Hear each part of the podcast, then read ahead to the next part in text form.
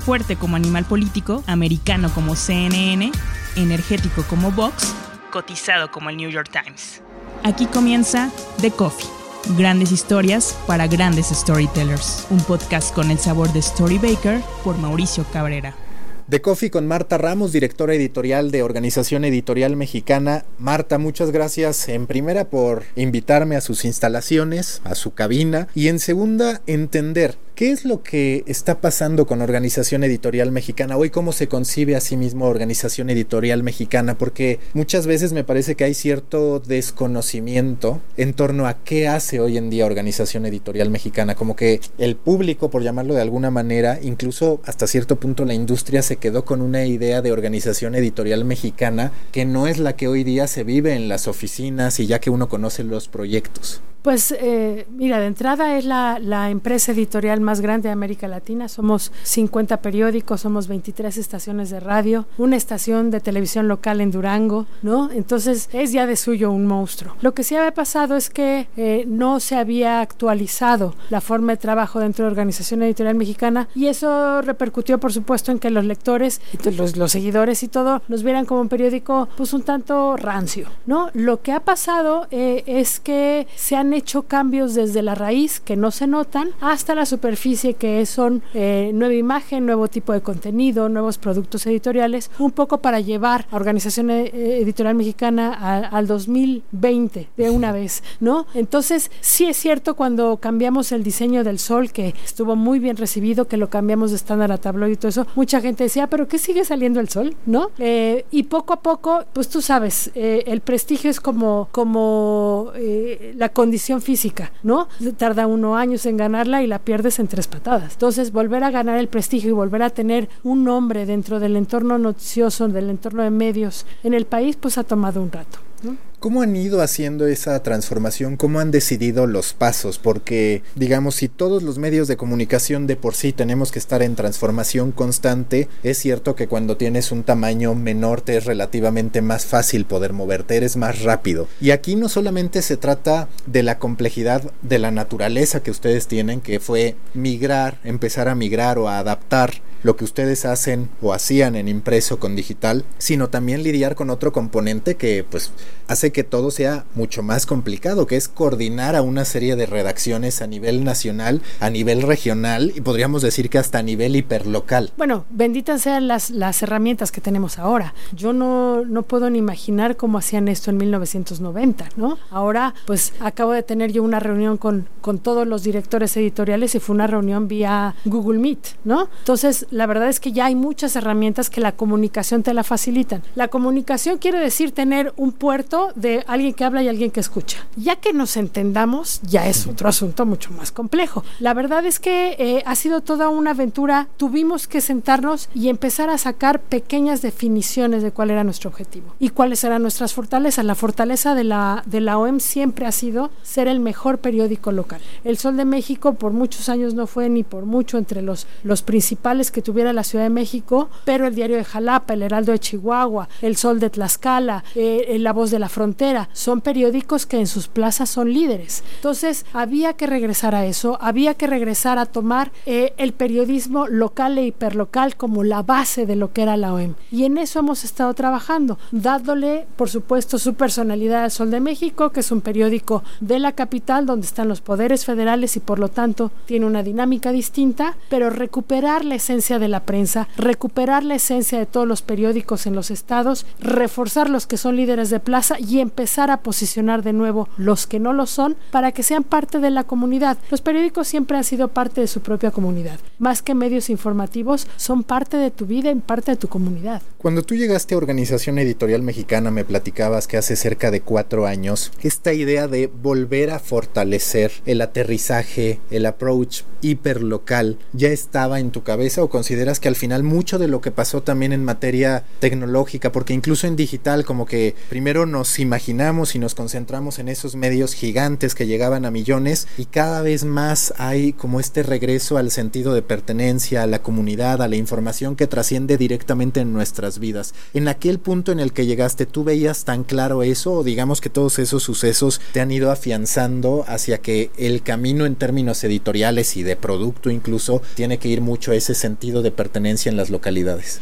Fíjate que es algo muy curioso, debo confesarlo, porque aparte se lo confesaba a mi jefe, entonces prácticamente, ¿no? Eh, yo tampoco conocía el alcance de la OEM. Y ha sido un, un, un, aprendizaje muy profundo y muy grato conocer al país a través de la OEM. Porque no es lo mismo tener un periódico en la capital con un corresponsal en Chihuahua que tener una empresa con tres periódicos en Chihuahua. Cada vez que tú vas a trabajar con las editoras de Chihuahua, conoces al país que ellos ven, que ellos viven y el que ellos quieren tener, que es totalmente distinto al que quieren tener en Puebla, al que quieren tener en Veracruz y al que quieren tener en Chiapas, ¿no? Y eso solo se conoce cuando tú tienes periódicos allá, porque respiras a través de la gente, ¿no? Un periódico siempre respira a través de la gente. Y eh, yo te diría, por ejemplo, el periódico de Tampico, pues uno desde aquí, desde la Ciudad de México, dice, Tamaulipas ni me hables, o sea, es lo más inseguro, pero el periódico de Tampico es profundamente metido en su comunidad tiene gente destinada para recibir niños todos los días que recorren las instalaciones como parte de los paseos escolares.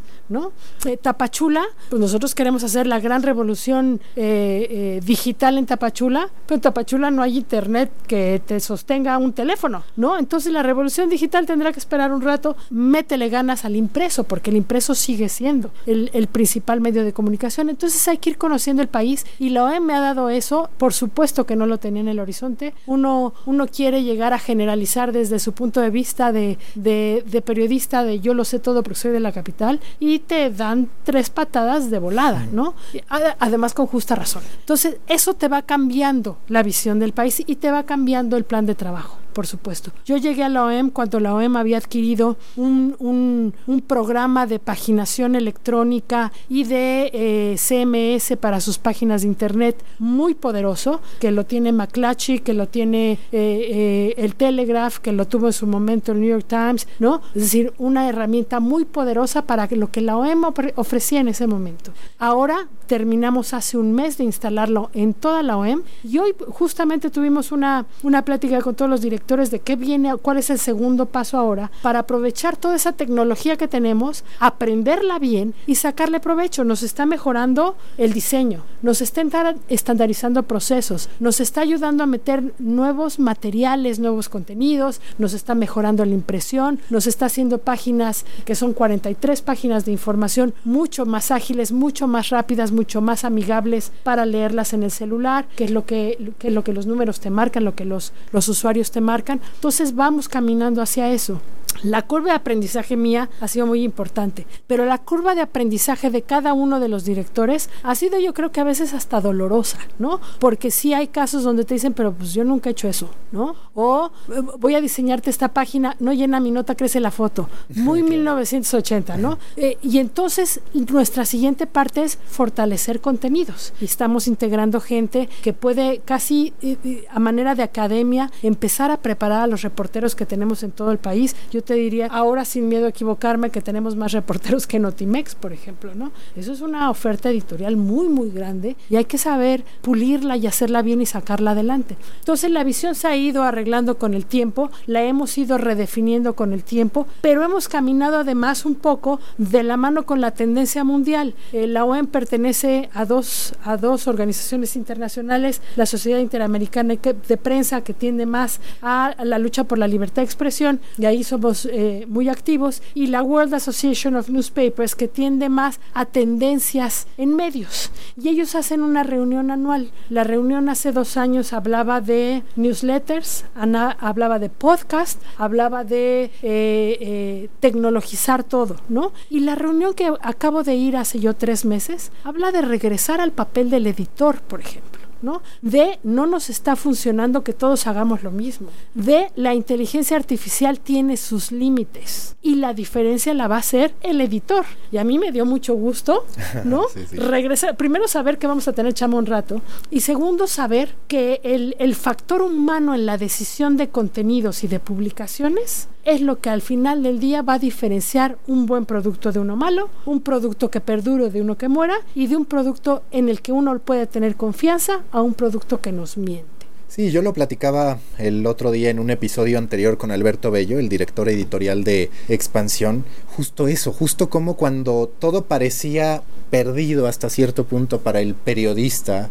que estuvo en plataformas tradicionales o hasta para el storyteller en general, porque se hablaba ya de la inteligencia artificial sustituyéndonos en los próximos años, llega este momento en el que muchas de las viejas prácticas, por llamarlo de alguna manera, que era la verdadera curaduría, el sí estar pensando qué infografía debía acompañar qué artículo, el cómo empaquetabas toda una investigación, se hace muy relevante porque hay demasiado contenido igual. Y ahí es donde yo también empiezo a concluir que muchas de las personas que incluso para ellas mismas podían estar quedando obsoletas, readquieren un gran valor bajo la dinámica actual de consumo, sea para hacer una revista de colección, que ahora es lo que necesitan las revistas además, sea un periódico para trascender o incluso un, un proyecto digital que necesita también presentar pues ya un contenido artesanal, digamos, curado, bien armado. Eh, fíjate que incluso tú dices las revistas para colección, yo te diría que los periódicos también deberían pensar un poco en eso. El periódico no puede salir con la nota que todos conocimos ayer.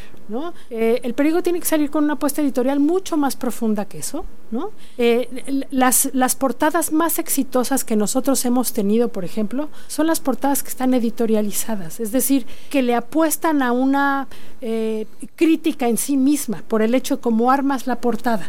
Eso quiere decir que la gente no busca el periódico para que te dé lo mismo que ya te dio internet, que ya te dio la radio, que ya te dio la tele, que viste en Twitter o que viste con tus cuates en Face. No, te lo da para guardarlo. El periódico tiene que apostar a tener una vigencia de más de 24 horas, eh, a terminar con ese de que no hay nada más viejo que el periódico de ayer. Ese es el periódico que va a permanecer. Si a la larga el periódico ya no es diario y es cada tercer día o una vez a la semana como de repente lo hace político en Washington, pues eso lo irá decidiendo eh, la el perfeccionamiento del producto y el lector, ¿no? Pero yo creo que el periódico, el papel, que te cuesta más, que, tiene un trabajo, que tiene una curaduría muy artesanal, lo, debes guardar. Es decir, sí lo debes tener más tiempo, ¿no? Eso no quita que en web tengamos que regresar al trabajo editorial que hacemos en el papel y armar cada nota como si fuera un periódico en sí mismo, ¿no?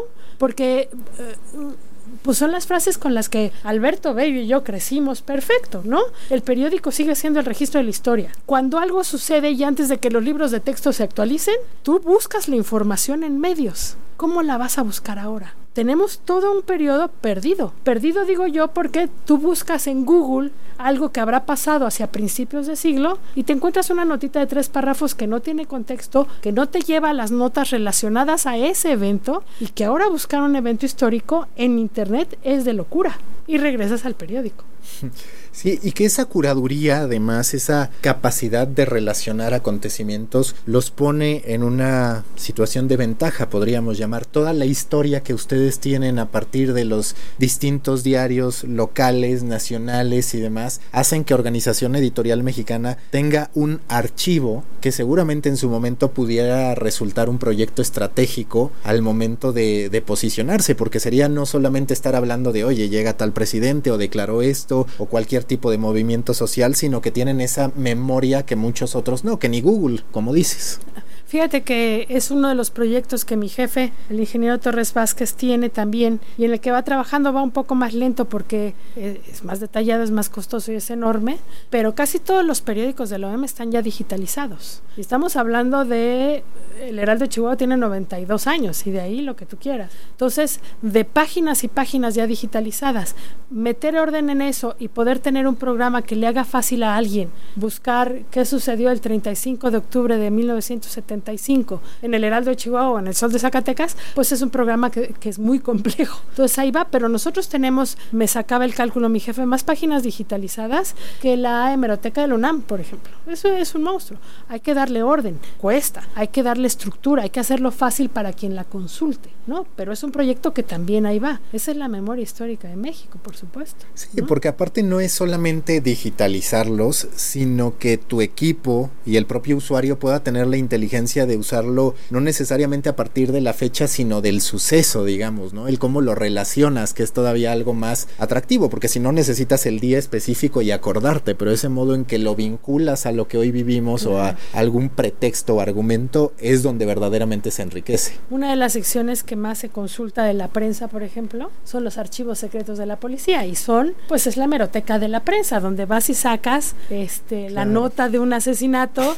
este, como lo narraban en 1920 de la señorita con ese escote que para qué no. Entonces eh, son muy divertidos, este, es, histórico y es, de las cosas más consultadas, ¿no? Ya estamos obligados a subirlo a web y que se vean las páginas y todo esto, claro. En todo lo que me has contado, y justo también eh, Francisco Torres Vázquez me lo platicaba, parece que el punto medular es la llegada de este CMS que les permite pues verdaderamente ya reunir la inteligencia, trabajar sobre una misma plataforma, según entiendo no solamente print, sino ya print y digital, ¿no? Donde hasta cierto punto te entrega un formato listo para impresión y para poder ser publicado. ¿Cómo, cómo funciona, digamos? Ah, es una maravilla. No, no, no creas que yo lo acabo de dominar todavía. pero es una maravilla porque es lo que te digo, no sé cómo lo hacían en 1990. Yo ahorita desde mi computadora puedo ver cómo va la evolución de todos los periódicos de la OEM. Puedo revisar las portadas mientras se están armando. Y no solo eso, sino que podemos, justo para fortalecer la información local, decirle al resto de los periódicos, olvídense de generar la información nacional, esa la hacemos acá. Olvídense de la información internacional de espectáculos, eso lo hacemos desde México. Ustedes dediquen su esfuerzo y dediquen a sus reporteros a la información local. Y lo único que tendrán que hacer es ver nuestra sección de mundo, arrastrarle y pegarle en su periódico y ya está lista para imprimir, ¿no? Eh, sí es una, sí es una plataforma muy, muy sofisticada que además te permite eh, cuando la sepamos todos usar al 100, que en eso estamos, típica sesión eh, matadora en la Cámara de Diputados donde eh, se discute y no se llega a nada y ya son las 8, ya son las 9 y el periódico tiene que cenar, cerrar, perdón, y desde su celular el reportero tendrá la plantilla con el espacio ya diseñado para escribir la nota, apretarse en su teléfono y aparece en la página. Y de ahí mandamos a imprimir. Eso te lleva un poco a casi competir con el ritmo de Internet y actualizar lo más posible. Eh, todavía las elecciones presidenciales pasadas no teníamos tan desarrollado el sistema. Dentro de cinco años tendremos una maravilla y tendremos capacidad de hacer y de, y de cubrir al país de una manera que nunca se había cubierto en la OEM, por ejemplo, para una jornada electoral. ¿no? Y tú al momento de tomar decisiones, ¿cómo manejas esta llamémosle ambigüedad, donde eres la máxima voz, por así decirlo, en términos nacionales, hablando del aspecto editorial, y por otro lado, lidiar con esa ignorancia, si así se le quiere ver, del, del, del mundo de cada una de las regiones o de cada uno de los eh, mercados hiperlocales, porque en efecto, por más experimentada que seas a partir de tu llegada a Organización Editorial Mexicana, pues el editor de Durango sabrá más de esa región, el editor que esté en Guerrero. ¿Tú cómo lidias con esto de, ok, yo entiendo la sensibilidad nacional, pero tengo que equilibrarlo y hasta darle mayor privilegio a lo local? Con un madrazo de humildad, porque eh, eso te permite verdaderamente entender y conocer lo demás. Te platico una anécdota. Eh, el Sol de Zacatecas publica todos los días en su página web el, la oración del día.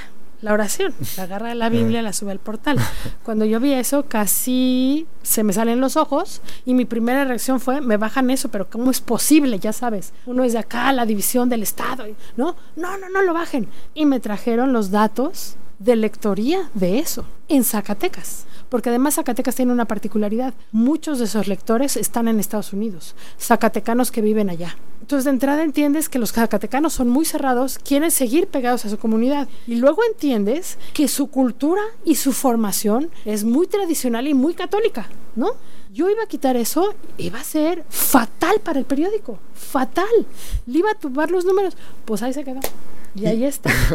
y te voy a decir, de todos los obispos con los que yo he platicado cada vez que vamos de reuniones de aniversarios y todo esto, no hay nadie más progresista que el de Zacatecas.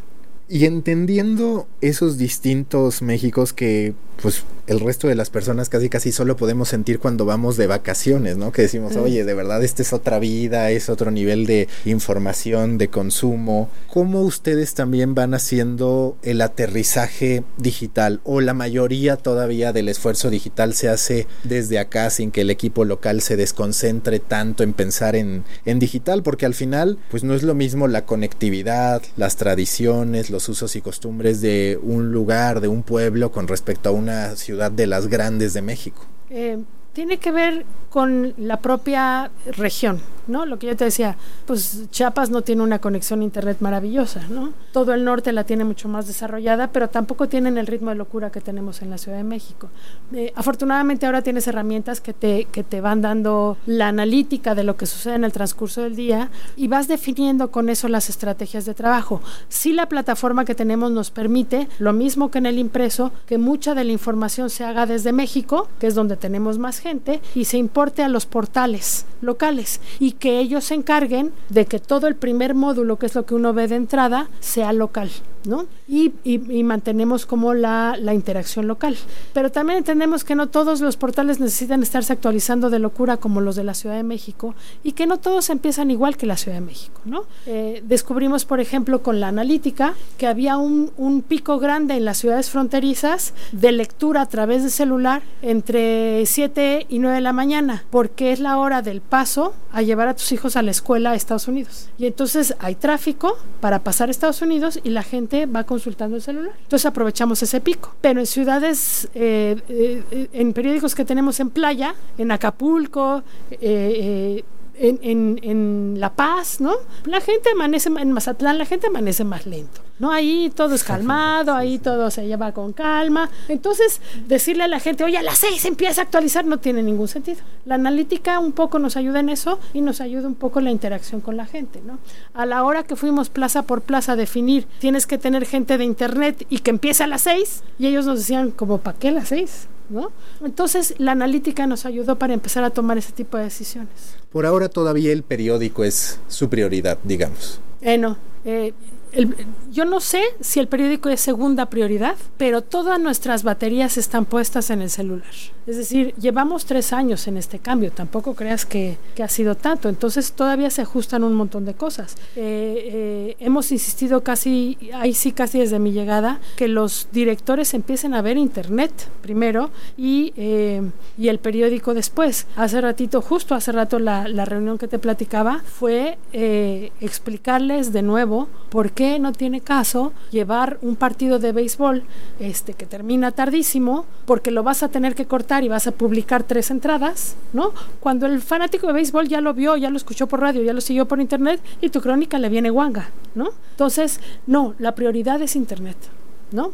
Sí, sí creo yo, sí creemos que el periódico sigue siendo el testigo de la historia, sí creemos que debemos aspirar a contenidos mucho más curados, que debemos regresar a una redacción no solo en español, en español del bueno, sino una buena redacción, pero también creemos que todo eso que va al impreso tiene que tener un gran espacio en Internet, ¿no?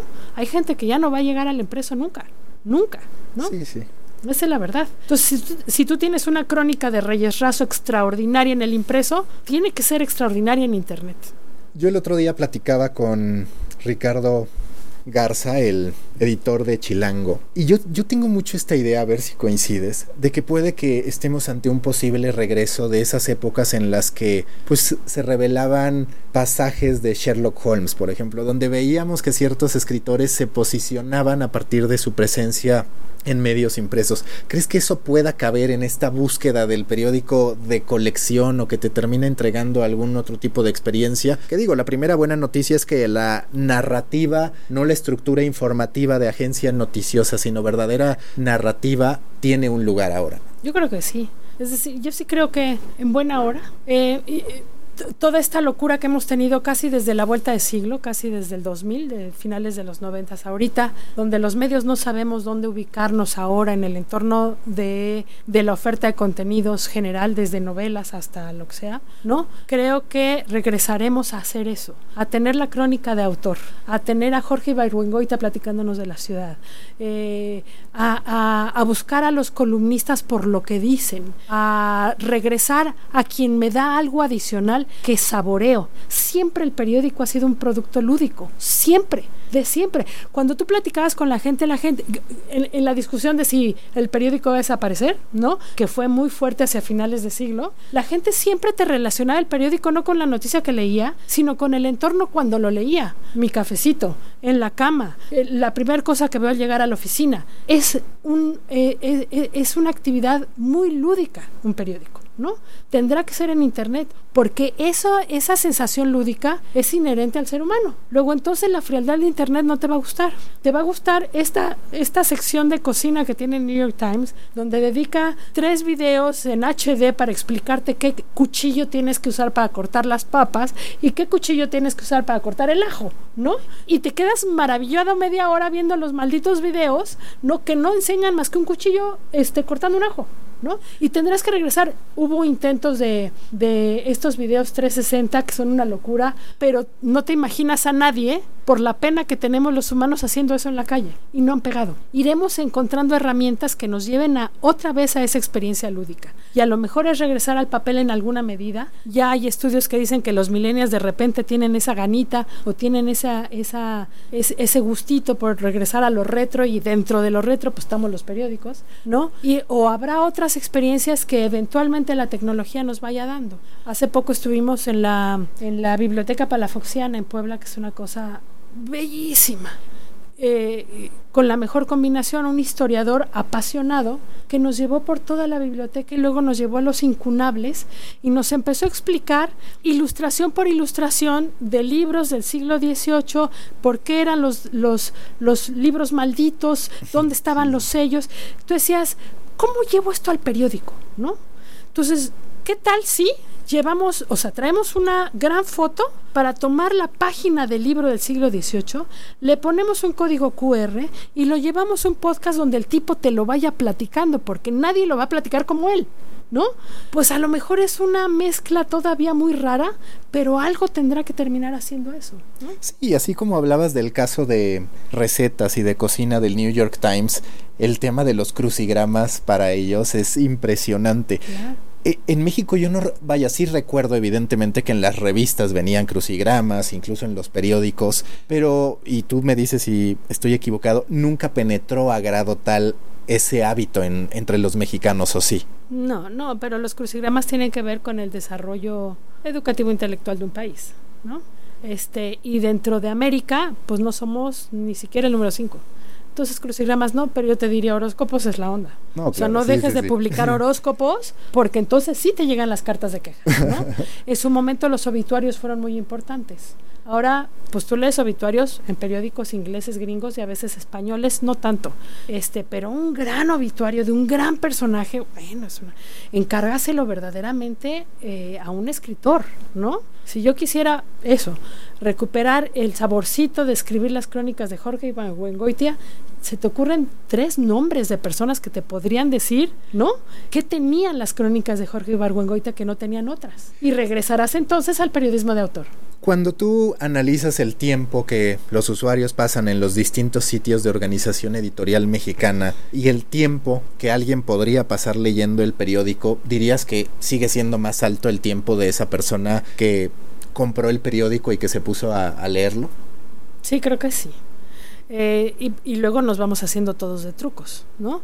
Cuando, la, cuando Internet era una verdadera amenaza, después nos llegó y casi nos mata, pero cuando era apenas la amenaza que ahí venía, eh, se hicieron, había estudios de locura de cómo los lectores seguían una página y marcaban tendencias de diseño en periódicos, ¿no? Entonces tenías que tener entradas de lectura. Todavía hay montones de entradas de lectura. ¿Cuáles son las entradas de lectura? Todo aquello que no es el texto corriente que te jala la vista el pie de foto, la cabeza de descanso, el, el gráfico que trae un numerote.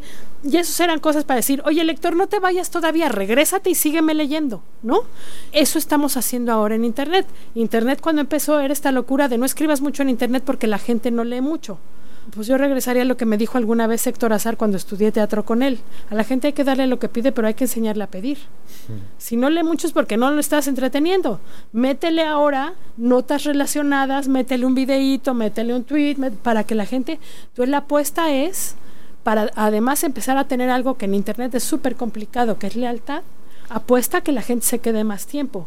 Ahora sí que es como traer a un bebé. ¿Cómo te lo entretengo una hora sin que chille? ¿No? ¿Cómo te lo entretengo sin que se te vaya? Pues hay herramientas. Nosotros tenemos una herramienta que venía justo con el propio sistema, que la tiene, yo la he visto también muy bien en el Guardian, que es irte narrando elementos en tiempo real y entonces te pasan un resumen arriba y te dice, oye, del juicio del Chapo, estas son las tres cosas que tendrías que leer. Pero si la quieres leer minuto a minuto, día a día, aquí te dejo todo este hilo y te voy llevando en una narrativa cronológica y cada que algo te interesa, te hago saltar a la nota y regresar, ¿no? Y te voy llevando, ¿no? Y entonces nosotros tuvimos con la crónica del Chapo una estancia de siete minutos, por ejemplo, que era de lo que en internet es algo casi imposible.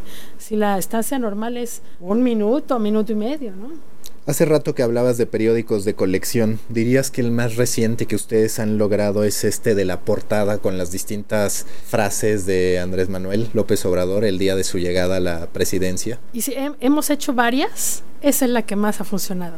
Creo yo es la más editorializada. Eh, justo el día previo a las elecciones, el día de las elecciones sacamos una portada muy llamativa que era una paloma hecha por huellas, ¿no? Invitando a la gente a votar en paz, ¿no? Pero no tuvo tanto pegue como justo esa. Y, es, una, y es una planeación interesante porque primero te vas haciendo de gente muy capaz para resolver este tipo de cosas. Eh, teníamos, ya teníamos planeado, fíjate, los tiros de fotografía de las cuatro fotos que iban a competir por portada. Queríamos el tiro del momento en que de Peña Nieto le entregaba a Andrés Manuel la banda presidencial, visto desde la cara de Peña. Esa era una foto. La otra foto era al momento que saliera en su, en su auto, que es ahora Jetta o no sé qué es, eh, Andrés Manuel, porque no podía caminar por cuestiones de salud y que seguramente iba a ir rodeado de gente. La otra era en Palacio y la otra era en el Zócalo. Esas eran las cuatro fotos que esperábamos. Y luego Andrés Manuel empezó a hablar y hablar y hablar y hablar y hablar y hablar y hablar y hablar durante todo el día. Cuando nos sentamos en la junta editorial de la tarde a decir cuál va a ser la cabeza de tantas cosas que ha dicho, de ahí empezó la discusión editorial. Es así es entre humanos, es así es entre periodistas profesionales que reflexionan y van, y van, y van eh, eh, separando y deconstruyendo cada cosa que sucede, cada evento, y llegamos, pues esto casi parece cartel de lucha libre, de tantas cosas que ha dicho, y sobre esa idea el diseñador empezó a trabajar. No esperábamos que tuviera el éxito que tuvo y sí es una portada de colección. Justo eso te iba a preguntar, si esperaban ese resultado, porque a veces eso es lo más sorprendente de hacer historias y seguro que te ha pasado en algún otro momento donde tú terminas, dices, bueno, creo que se me ocurrió algo bueno, eh, pero no necesariamente va a reventarla y al día siguiente se convierte en viral, u otras que tú piensas que van a ser grandes ideas, grandes portadas y que no terminan funcionando. Y que no funcionan para nada, así es, ¿no? ¿Qué otra dirías que ha sido como portada de colección fuera del momento este de la llegada de López Obrador, que sin duda pues es algo de lo que todo México se enteró. La de los 100 días, que también fue una apuesta editorial porque concluimos que en 100 días pues solo hablaba él, que su gabinete era medio gris, que no daba la cara, que porque daba la cara él, o aún si daba la cara, él los contradecía, que la, la, la ah, el dominio de las mañaneras pues es él, él, él. Entonces nuestra portada son 100 rostros de él.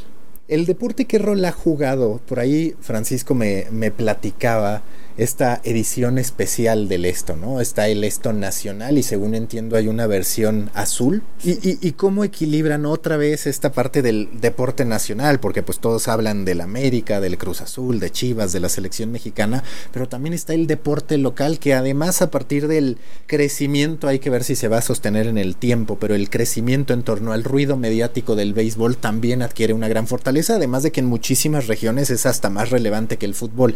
¿Cómo han aprovechado la fortaleza, la historia del esto en esa estrategia hiperlocal? Y Bueno, de nuevo, eh, volver a posicionar al esto como el gran periódico de los deportistas. Es el periódico de deportes más, más viejo de México y es el periódico que siempre ha sido de deportistas, es decir, que no habla de fútbol, fútbol americano eh, y, ya.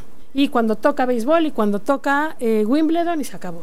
Aquí verdaderamente el deporte olímpico es muy importante, eh, las luchas y el box son muy importantes.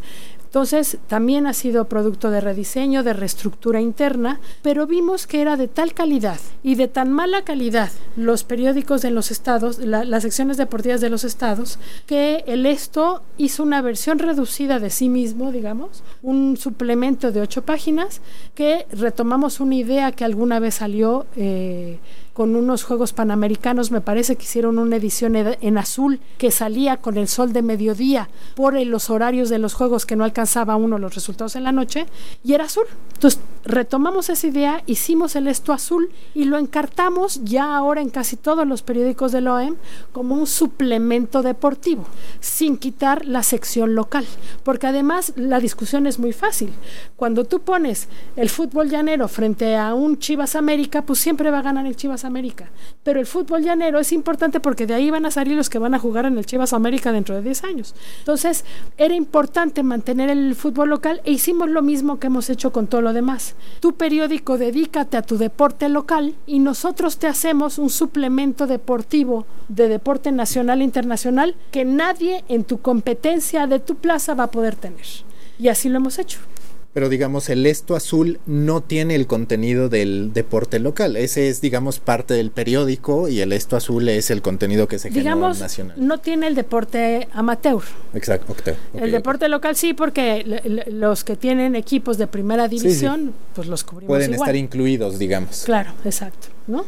Eh, este sistema nos va a permitir, yo espero que a partir del próximo año, incluso hacer portadas diferenciadas del esto azul.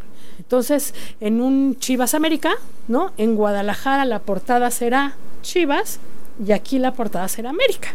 Sí podremos llegar a hacer eso, porque además el deporte es pasión.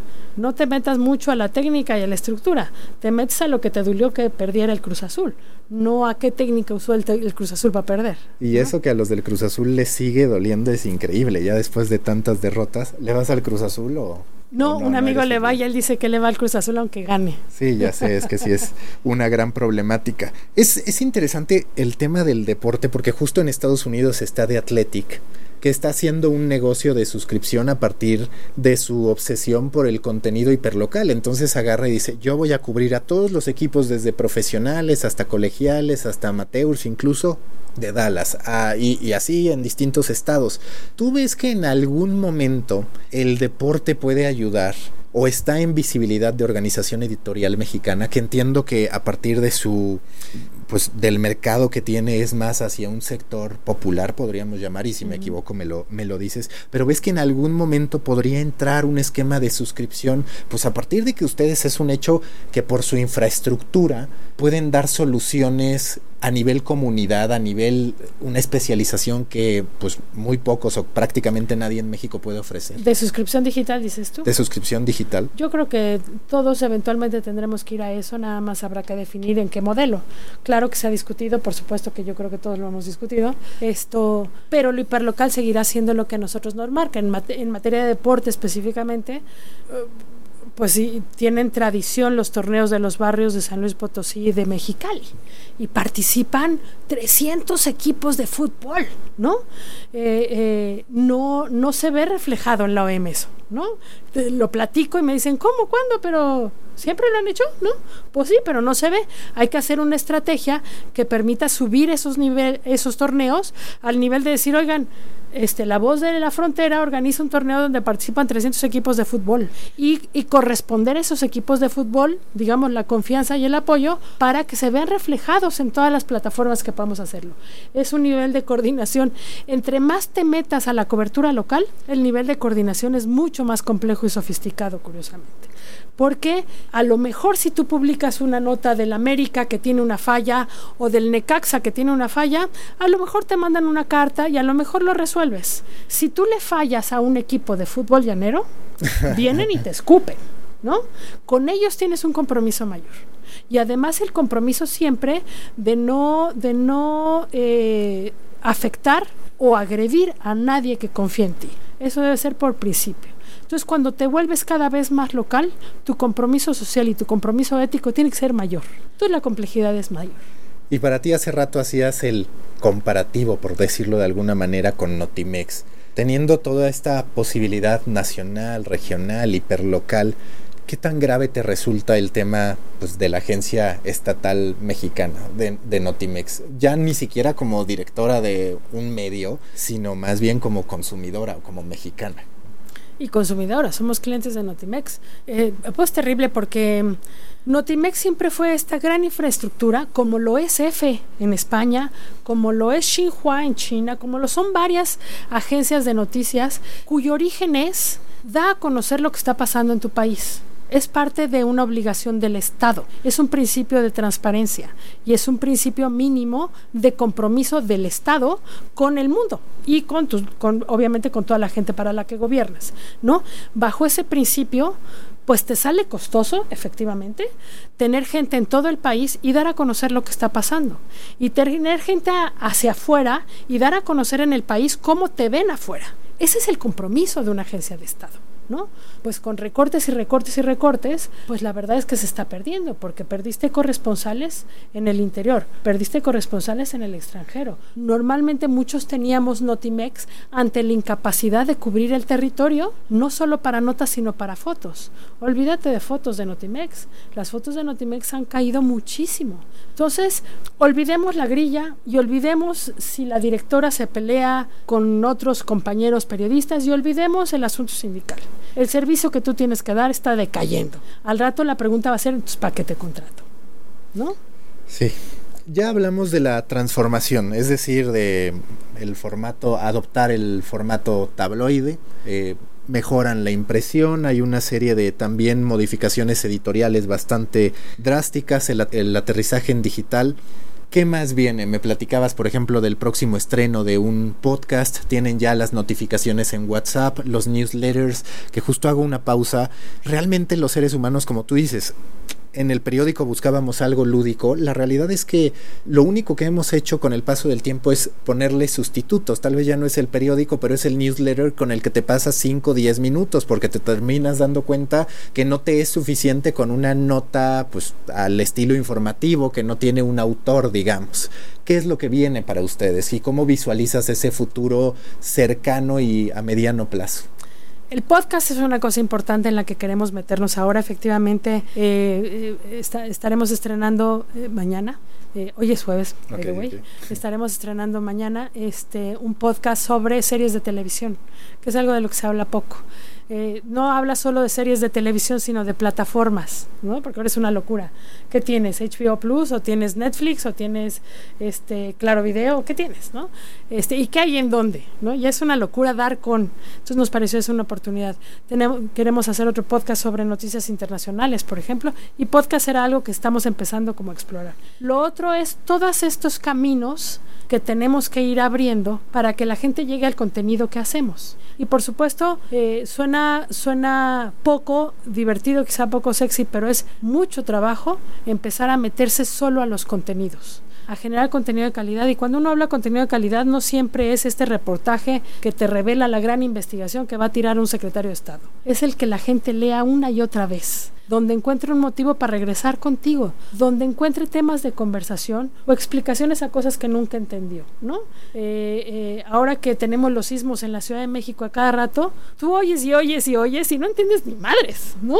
Entonces dice, lo único que sé es que a lo mejor Colima es mejor opción para vivir que la Ciudad de México, yo ya me voy, ¿no? Pero no acabas de entender tanto término técnico, ¿no? La gente necesita aterrizar esas cosas. El newsletter ha resultado muy bueno porque siempre que uno, y entender los, las plataformas, plataformas. Porque siempre que lo que tú dices, que uno se sienta a leer un, correo electrónico, pues se siente de una manera más pausada. Y a lo mejor no te lo lee hoy, te lo lee pasado mañana. Pero es más pausado. Normalmente nosotros eh, mandamos un newsletter y las notas que pegan se siguen leyendo por 15 días, ¿no? Entonces, ir abriendo caminos nuevos, ideas nuevas, abrimos un departamento que a falta de un hombre más inteligente le pusimos marketing editorial, porque para lo que se tiene que dedicar es para promover nuestro propio contenido. En el mundo de información que hay afuera, tú puedes hacer la mejor crónica que pueda ganar un Pulitzer y la gente no se entera si tú no abres estos caminos que la lleve a esa crónica. Eso es lo que hace este departamento de marketing editorial. Ellos inventan cosas nuevas todos los días y algunas cosas pasan y otras cosas suenan re locas y otras cosas son muy caras, no se van a hacer nunca, pero vamos ahí ideando formas nuevas de tengo un muy buen suplemento de comida y cómo, cómo hacemos eso para que en internet fluya. ¿Tú te ves abriendo en algún momento una, un departamento, un área de información utilitaria? ¿Por qué? Porque como tú dices, ahora necesitamos entender por qué está temblando a cada rato en la Ciudad de México y pues no es como que nos queramos resignar a que siempre se va a estar moviendo la tierra, ¿no? Pero también cuando pasa el gasolinazo se requieren explicaciones. Entonces, si está esta búsqueda de respuestas por parte de la gente, ¿tú ves que en algún momento tendrías a gente específicamente para eso con un, digamos, periodismo explicativo como mandato o simplemente lo ves como algo pues que baña a, todo tu equipo editorial? Yo creo que lo que es una buena opción tenerlo, no se me había ocurrido como tal. Tenemos eh, a alguien exclusivamente para interpretación de datos y, es una persona, deberían ser 10, pero, pero solamente para interpretación de datos y sacar estadísticas interesantes. Y luego de ahí sale una parte de explicación, ¿no? Cuando se habla de eh, el problema de los migrantes, ¿cuál es el problema de los migrantes? ¿Quiénes lo tienen? ¿Dónde están los migrantes? ¿Cuántos son en realidad? Este, este cruce de datos sirve, pero explicar a la gente términos de palabras que luego te ponen en cada boletín y que por no preguntar los reporteros reproducimos como si supiéramos de qué estamos hablando, pues nada más confunde a la gente. ¿no? Lo que sí queremos hacer, y eso es, esa es una apuesta que apenas estamos terminando de diseñar y estaremos sacando pronto, es empezar a recuperar un periodismo que atienda las cosas buenas. Y te lo digo así y suena cursi hasta la madre, pero la verdad es que la gente también está un poco harta eh, de, de tomar el medio que sea y deprimirse cuando lo ve. Hay estudios, un estudio que yo vi de Harvard hace poco muy interesante que dice, no es solo que la gente toma un periódico o escucha un noticiero y todo es malo y entonces opta por no volverlo a escuchar porque lo estresa, lo deprime, le da ansiedad, ¿no? Eh, como esto de los temblores, no acabamos de entender, sigue temblando, a mí me genera algo, ¿no? sino que no se siente involucrado ni parte de la solución, ¿no? Seguimos viendo que se deshiela Alaska, que Trump lo niega, que entonces el plástico se acabó con una foca en la playa, y a mí me angustias, pero yo no sé qué me toca a mí hacer en eso, ¿no? ¿Qué hago yo? Entonces la gente acaba por no escuchar noticias. Yo tengo muchos amigos que no son del medio, que optan por no escuchar noticias y entonces nada más te invitan a comer para que los pongas al tanto, ¿no? Algo estamos haciendo mal, ¿no? ¿Dónde está entonces la historia de quien sí está haciendo algo distinto. No, es que esta sensación de que se va a acabar el mundo muchas veces decimos, ¿no? Nuestros hijos, y es que todavía les toca el mundo en el 2050, o sea, ya vivimos con la certeza de que se va a acabar el mundo. Antes era una sospecha, ahora ya decimos, la pregunta es cuándo, ¿no? Si me toca, me le toca a la siguiente generación, pues, y entonces lo que tienes es, pues entonces ya no me importa. Pero además yo me acuerdo que eso yo lo aprendí en la universidad hace chorro mil doscientos años, ¿no? El, si tú das un mensaje negativo que es verdaderamente alarmante, la gente tiende a bloquearlo porque no es real. Si tú vas a darle, si tú vas, porque me acuerdo que esa fue la enseñanza en la escuela, si tú quieres que la gente se lave los dientes para no tener este caries, enséñale los bonitos que se van a ver los dientes, no cómo se van a ver podridos, porque si tú le enseñas el diente podrido la gente no te compra, pero si le enseñas el diente de sonrisa colgate te compra colgate, ¿no? Eso hay que hacer ahora. Enséñales las historias de gente o de instituciones o de políticas públicas que están haciendo algo distinto y súmalos a esa idea de que hay una solución. Pues eso implica reportarle un montón, porque eso no está en boletines, porque eso hay que rascarlo, porque eso lo está haciendo gente que todos los días te topas en la calle, pero que no es noticia. Y necesitamos hacer la noticia. Y porque además muchas veces ya las noticias positivas no las creemos, pensamos que por ahí hay algún interés oculto de por qué nos estás vendiendo un mundo feliz, porque también es ah, cierto eso, ya nos acostumbramos a ver lo negativo en todo. Por principio tendríamos que quitar de todo eso este eh, cualquier eh, iniciativa de gobierno de entrada, no porque sea mala, sino porque la gente no lo cree, ¿no? y hay que sacar las iniciativas ciudadanas.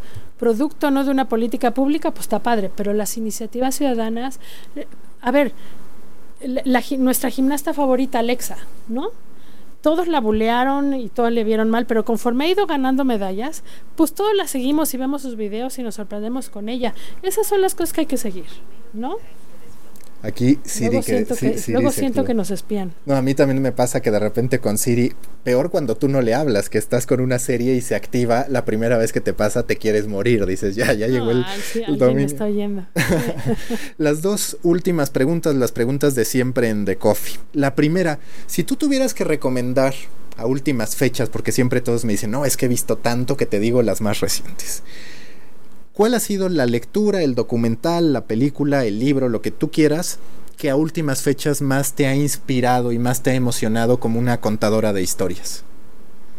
Ah, qué complicada pregunta. Porque uno se va llenando de un montón de cosas. ¿Como contadora de historias? O como creativa, como, como lo que tú quieras. acabo, y, es lo más reciente que he visto además. Eh, acaba de estrenar Netflix Las Crónicas del Taco donde el narrador es el taco. Es una cosa estupenda, porque no te habla de cocina, porque no te dice dónde comer, te habla, es como el homenaje al taco. Y es el taco diciéndote, yo soy el que nunca te va a fallar, ¿no? Entonces es una cosa casi narrada de verdad por Ibargüengoitia. O sea, eh, te vuelve a esas, esas clásicas. Este, luego soy súper, como verás, soy súper fan de Ibargüengoitia y sus crónicas de la ciudad. Eh, eh, quizá de esa, cómo narraban la ciudad. Yo siempre he sido apasionada de la cobertura de la Ciudad de México. La Ciudad de México me parece algo mágico y extraordinario por donde la veas. Y las crónicas escritas de ellos dos para mí retratan a la ciudad como las canciones de Chava Flores. Entonces, eh, como narradora de historias, yo te diría que por ahí voy. ¿no? Y la última pregunta, si fueras un tipo de café, ¿qué café serías a partir de tu personalidad, de tus características, de tu visión de la vida? ¿Qué café serías? Yo sería el café express que te sirven con una eh, rajita de naranja endulzada. ¿Por qué? Eh, porque el café expreso forzosamente te lo tienes que llevar despacio, el sabor se queda contigo buen rato y la naranja endulzada le da una diferencia y un toque dulcecito, apenas dulcecito, ¿no? Que te da la esperanza de que no todo es amargo. Listo, Marta, muchísimas gracias. Gracias a ti. Busca la próxima semana un nuevo episodio cargado de emprendimiento, endulzado con grandes historias y narrado por grandes storytellers. Suscríbete a The Coffee, un podcast de storytellers para storytellers, un producto de Storybaker por Mauricio Cabrera.